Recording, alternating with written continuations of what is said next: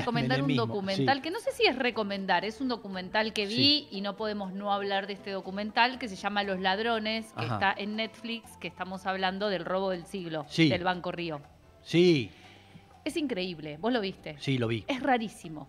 Mm. Es una cosa que me llamó mucho la atención, porque por un lado están los protagonistas que hicieron el robo Mm. Dando testimonio, pero en paralelo también ellos están actuando. Sí. Ellos, Entonces, los- los- los- protagonistas. Sí, sí. Entonces, vos lo ves dando testimonio al creador, al que se le ocurrió. ¿Cómo se le ocurrió? Obviamente con, con un ego y con un narcisismo maravilloso, pocas veces visto, Sí. con, con- ya transformado, ya pasaron los años y se convirtió en un monstruo, voy a Mm, decir. sí. Y de repente, mientras él va narrando, él va haciendo clases de kung fu, Sí. él hace respiraciones, Sí. él va mostrando su caso. O sea, es todo rarísimo Marihuanero. marihuanero, pero todo, todo que Sí. pasa sobre él, cómo compite con el otro, digamos, como con los dos protagonistas, por así decirlo, y cada uno va dando testimonio Mm. de cómo iba ocurriendo eso. Y en paralelo armaron como una especie de locación en donde ellos van mostrando, como si fuera la casa de papel de alguna manera, Sí. y van haciendo como en unos pizarrones, bueno, entonces lo que tenemos que hacer es escalar 10 metros para arriba, bajar y no sé qué. Sí. Es rarísimo. Sí, Yo me, lo, me lo morfé todo, me pareció espectacular, Mm. pero es muy raro.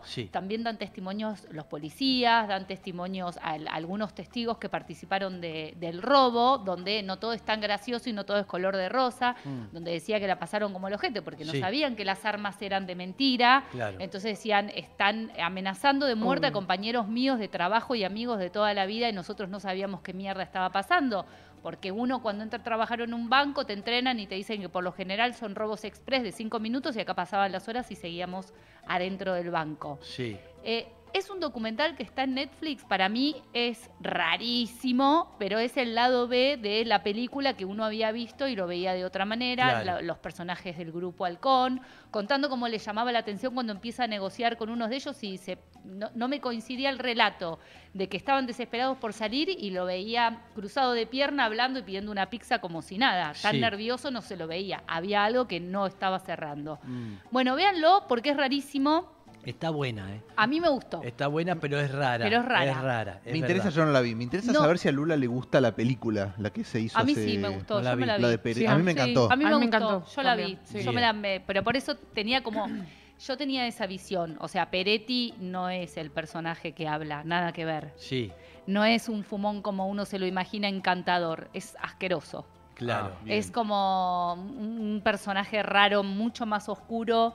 eh, no es un fumón soñador Sí. eh, como te lo venden en la película. Es raro, es raro porque eh, yo escuché un podcast que hay sobre el robo del siglo donde todos este, están hablando los protagonistas y es, es un es documental, eso, Exacto. estás escuchando. Acá ellos actúan Es y, representan todo lo que pasó actuándolo, es raro eso. Hay mucho narcisismo también, ¿no? Sí. Termina, para mí el final del documental es, es feo Sí. porque lo quieren dejar abierto y no se termina. en- ¿Y la plata? ¡Ja, ja! ¿La plata? Ja, ja, ¿Qué porque nunca apareció la guita. Porque nunca apareció la plata. Claro. El Ellos final estuvieron en cana todos. ¿sí? es raro. Pará, Sí. Gise quiere decir algo. Sí.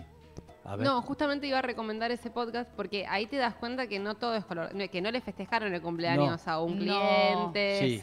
Que no fue todo tan color de rosa y Sí. que mucha gente terminó con eh, mu- muchos problemas de estrés Consecuencias. y Sí. que sí, después claro, del robo, que, el- no, que, ¿qué te que la parece? película es divina, pero No. que no fue la realidad. No, ahí Exactamente. está, bien, Por bueno. eso digo, no es tan encantador como lo vemos eh, Sí. y el que hace Franchella tampoco es como Franchella, no es tan culto, es un joyero, punto, y son unos brutos y bueno, nada. Igual Bien. es un personaje. Yo viví algunas entrevistas que le habían hecho antes. Seguro, seguro. Eh, Sí. Una que le hicieron en la cárcel, en CQC creo que se le hizo Gonzalito de CQC. Sí. Y, y es un personaje. Bueno, pero si escuchás hablar ¿Cuál a los... decís? ¿Vitete? Vitete, Vitete ah, Vitete es el, el uruguayo, sí. Entiendo lo que decís, pero si escuchás hablar a los que estuvieron Sí, adentro sí. del banco amenazados con un arma que no sabían que era de mentira. No, no, yo digo como personajes. Como no, personajes. seguro, seguro. eh, No, no, no, seguro y me, me lo fumé No, todo y el además tiene toda una cuestión artística. El tema es que cuando te agarra Netflix, ¿eh? Exacto. todo se transforma en Netflix. ¿eh? Exactamente. Y ya pasa a ser otra cosa, otra dimensión, ¿eh? que no estamos acostumbrados. Así es que eso, bueno, es eso. Los ladrones eh, del robo de Banco Río lo pueden ver en Netflix, ya está, lo estrenaron esta semana o la semana pasada, no me acuerdo. Bien, maravillosa como siempre. Ella, la señorita Lula Ponele. Mangone, ¿eh? como todos los martes, nos recomienda ¿Vos qué viste? un Pará, documental. Vos querías hablar de uno que habías visto ayer. Eh, mm, ya me olvidé, ahora después el... ¿Sí? No es momento. Fleco y Male no pegan uno.